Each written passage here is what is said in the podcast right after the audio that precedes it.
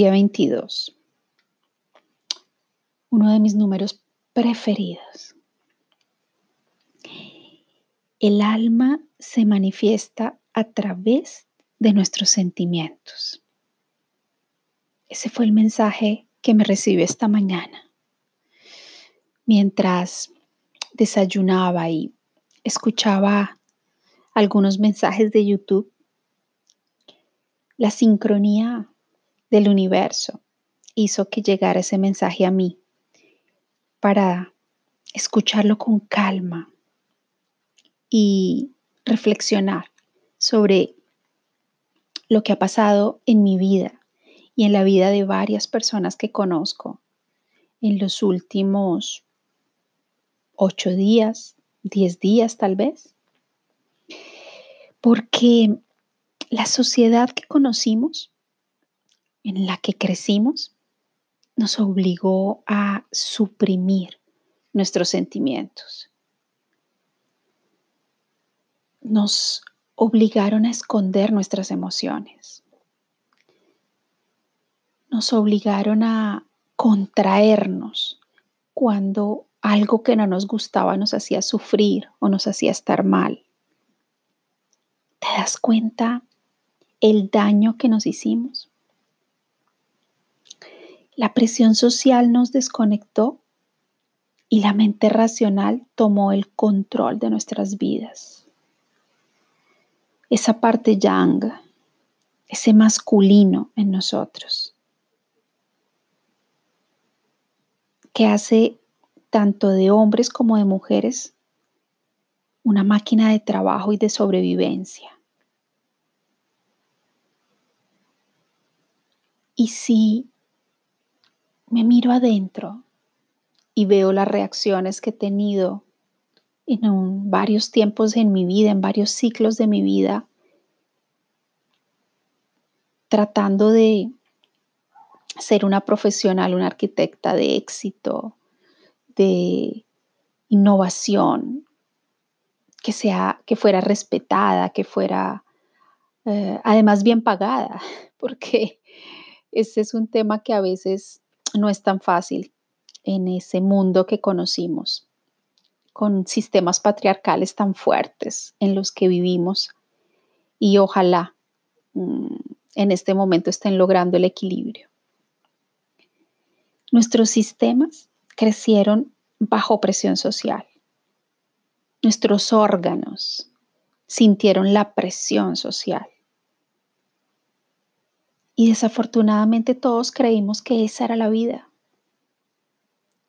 Y nuestros, nuestros padres y nuestros abuelos, cuántos sacrificios por esta represión social.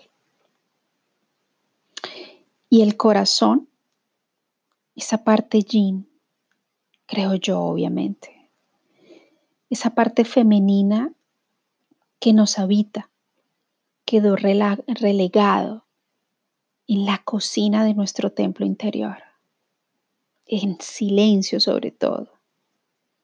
Nuestro corazón nos ha nutrido siempre de amor, pero en silencio. Y asimismo lo hizo con nuestros padres y nuestros abuelos y abuelas y antepasados. Y peor aún porque por lo que nos cuentan nuestras abuelas, aún más represión, donde todo se escondía, las injusticias, las violencias, todo se escondía, donde no estaba permitido ni siquiera el placer para ellas en muchas situaciones. Y en ese vivir reprimiendo sentimientos,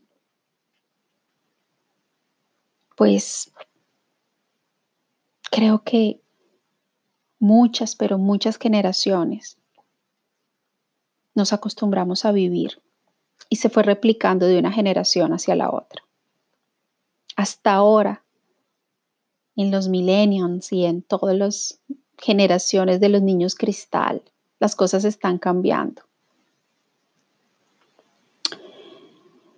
Cuando ese corazón en nosotros ha querido comunicar, lo hemos callado con más y más trabajo. 12, 14 horas de trabajo ocupando toda nuestra mente racional en el trabajo para no pensar. Y algunas veces con el alcohol, para evadir, con las drogas también. Alimentos que nos han intoxicado muchas veces. Es lo que yo llamo nuestros alimentos sombra. Em, haciendo compras inútiles. Esa también es una de nuestras actitudes sombra, que en realidad están escondiendo algo, es la evasión de algo para no escuchar el corazón. Y aquí hablamos de la noche oscura del alma, esos momentos de nuestra vida que son necesarios, porque yo no creo que haya sido un solo momento, una noche, solo una noche oscura del alma. Creo yo que han sido muchas. A veces han durado pocos días o pocas semanas, pero para algunos han durado años. Y es precisamente por ello que siento yo que necesitamos recordar quiénes somos, volver al origen, regresar al hogar, a ese hogar llamado templo y santuario interior, reconectándonos con el alma y con nuestros, y nuestro corazón, obviamente, sintiendo su voz.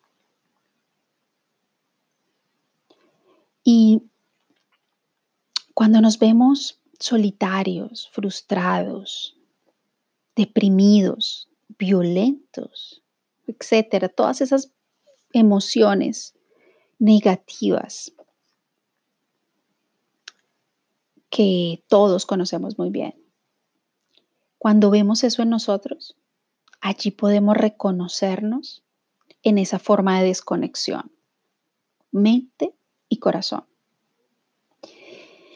Porque siento yo que la rabia, la traición, los resentimientos, la rigidez, la intolerancia, los mismos miedos que en este momento están a flor de piel de gran parte de la humanidad, las inseguridades y todas esas emociones negativas son simplemente voces de nuestra alma. Es esa alma que está golpeando desde adentro, a veces desesperadamente, para ser escuchada.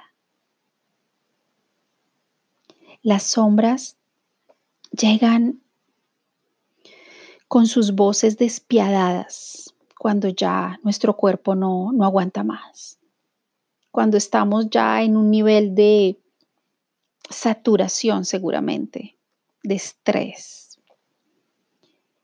y entramos en confusiones impresionantes. Nuestra mente no es clara, nuestras actitudes ante los demás son confusas, de pronto ni nos reconocen. Y todas esas sombras, cuando llegan, revuelcan nuestras vidas. Y tal vez en estos tiempos, como lo he dicho en otros mensajes, en esta cuarentena finalmente en esta condición de cada día es que realmente se están viendo las sombras en cada uno de nosotros. Finalmente en la quietud se están descubriendo las sombras. El ser humano está descubriendo quién es. Y fuera del estrés social, muchísimas personas en este momento están viviendo la noche oscura del alma, que muchos otros conocemos muy bien y que ya hemos vivido seguramente varias veces. Alguien me contestó un post de Facebook en el que yo bendecía al C19 y obviamente yo sabía que hablar así públicamente crearía polémica. sobre todo en esos seres humanos que necesitan reconectarse con su alma, que desde la preocupación de sus familias, del estrés, de la incertidumbre, pues naturalmente están hablando desde sus sombras. Ese dolor de la pérdida de alguien a quien amamos es devastante, es, es, es terrible. Lo conocemos muy bien. Yo creo que todos los seres humanos lo hemos vivido, creo yo. Lo decía hace unos días precisamente hablando de la muerte. Y naturalmente sabiendo que eso es una parte del ser humano, es importante, siento yo, que ver la oscuridad no desde esa parte a la que hay que correr y escapar, sino que también puede llegar a ser de alguna manera no tan negativa para los seres humanos. Y por ello me he dedicado estos últimos años a estudiar las sombras en el comportamiento humano, en mí principalmente, en quién vive conmigo y en las personas que vienen a mis consultas y a mis tratamientos. Obvio, yo no, no las veo desde el punto de vista psicológico porque no lo soy. No, esa no fue la academia que, que hice. Por lo menos en esta vida. porque muchas veces he pensado que fui una alumna o discípula de Jung. Me encanta Jung y lo leo y lo estudio precisamente desde toda esa evolución y de ese recorrer la vida tratando de encontrar, uniendo la espiritualidad y la ciencia y la razón. Las sombras son parte de mi propósito de vida en estos tiempos. Esa es la medicina que puedo dar a quien vive este despertar. Porque entrar en la observación de las sombras y escuchar esas emociones que se están moviendo en mí, creo yo, es la única forma para conectar con nuestra sacralidad. Porque yo me conecto con mis sombras para reconocer mi naturaleza humana.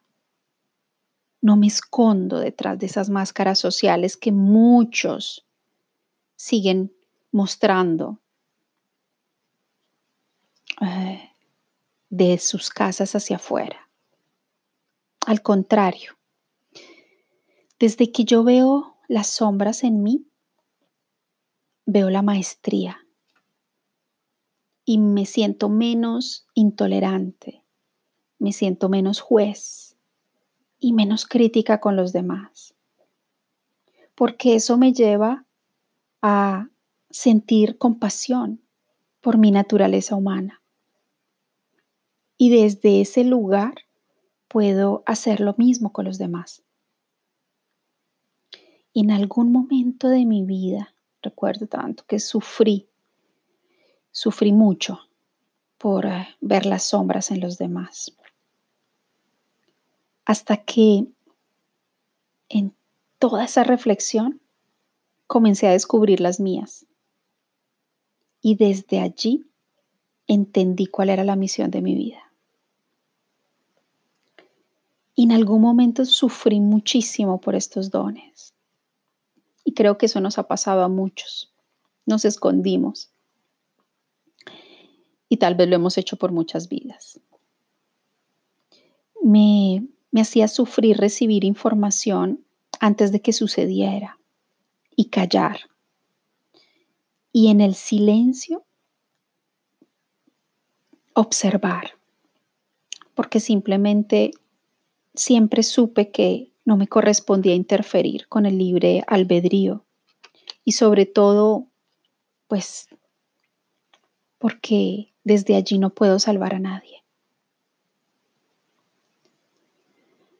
Como en estos momentos en que una parte del mundo está viviendo en la oscuridad, pero es desde allí que comenzará el verdadero renacer. Porque siento que desde allí finalmente millones de personas en el mundo escucharán su alma Y a eso me refiero con las bendiciones que trae el C19. Aunque las críticas por esta opinión, aparentemente insensible, que también me ponen a prueba, obviamente, pero al mismo tiempo reafirman y, consolidan más esa necesidad de ser luz, de ser tan 22 para la tierra. Yo siento que es necesario ser amigo de la oscuridad, porque desde allí también hay una preciosa oportunidad de iluminación. Ver la oscuridad dentro nos ayuda a salir del victimismo y nos hace también conectar cuando lo logramos superar, obviamente. Nos hace conectar después con esa alegría de vivir. Y cuando aceptamos nuestras sombras, nos ayudamos, siento yo, en este momento que es único para la humanidad, en no hacer resistencia. Significa desestructurarnos de todo lo aprendido, de todo lo que vivimos y de todo lo que sufrimos. Y como dicen los astrólogos, este es el tiempo de ver y reconocer nuestras sombras con este Plutón en Capricornio, como dicen ellos. Este Plutón está asociado con el origen de la vida y este planeta nos ayudará en este momento a liberar capas y capas y capas de mentiras en nosotros mismos y en los demás. Ellos dicen que Plutón es el psicoanalista de las estrellas, porque analiza todo. Pero también dicen que es la lava que sacará todo lo podrido para liberar el núcleo. Y es precisamente eso lo que siento que es necesario en este momento para la humanidad.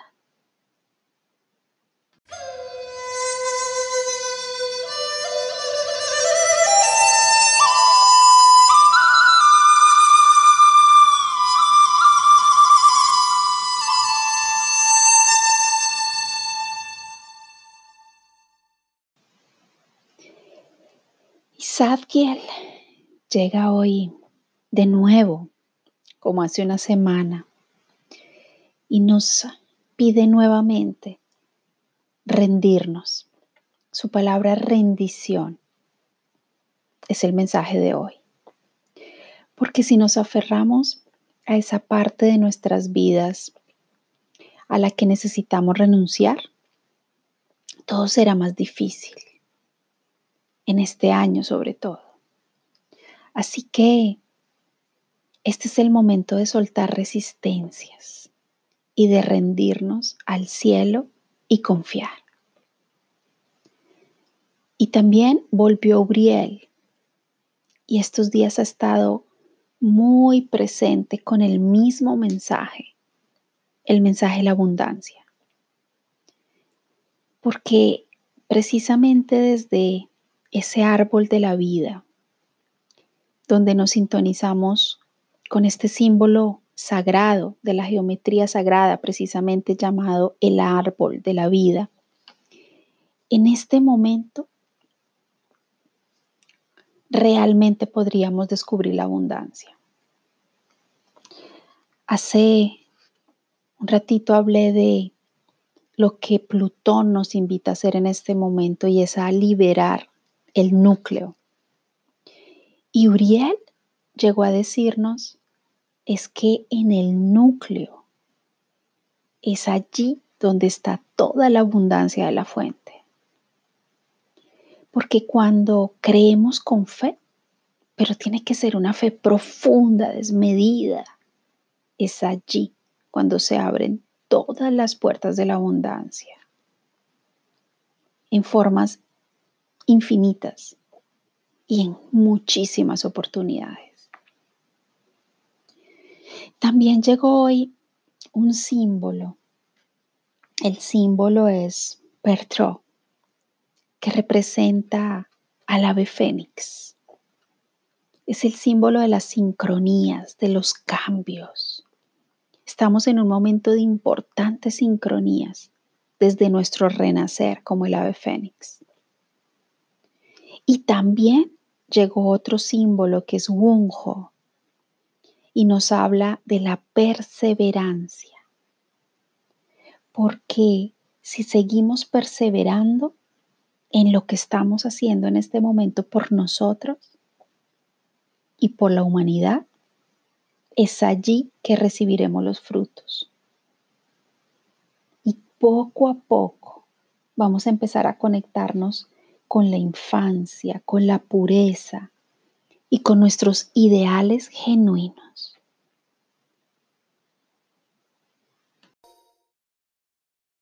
Inane kapuana, inane kapuana, eh,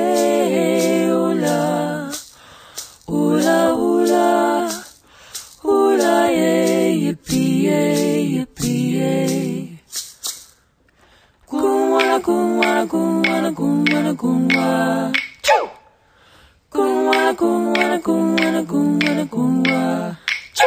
Inane kapuana, inane kapuana. Eh, ula, ula, ula, ula, eh, yippee, eh, yippee, eh. Kunwa, kunwa, kunwa, kunwa.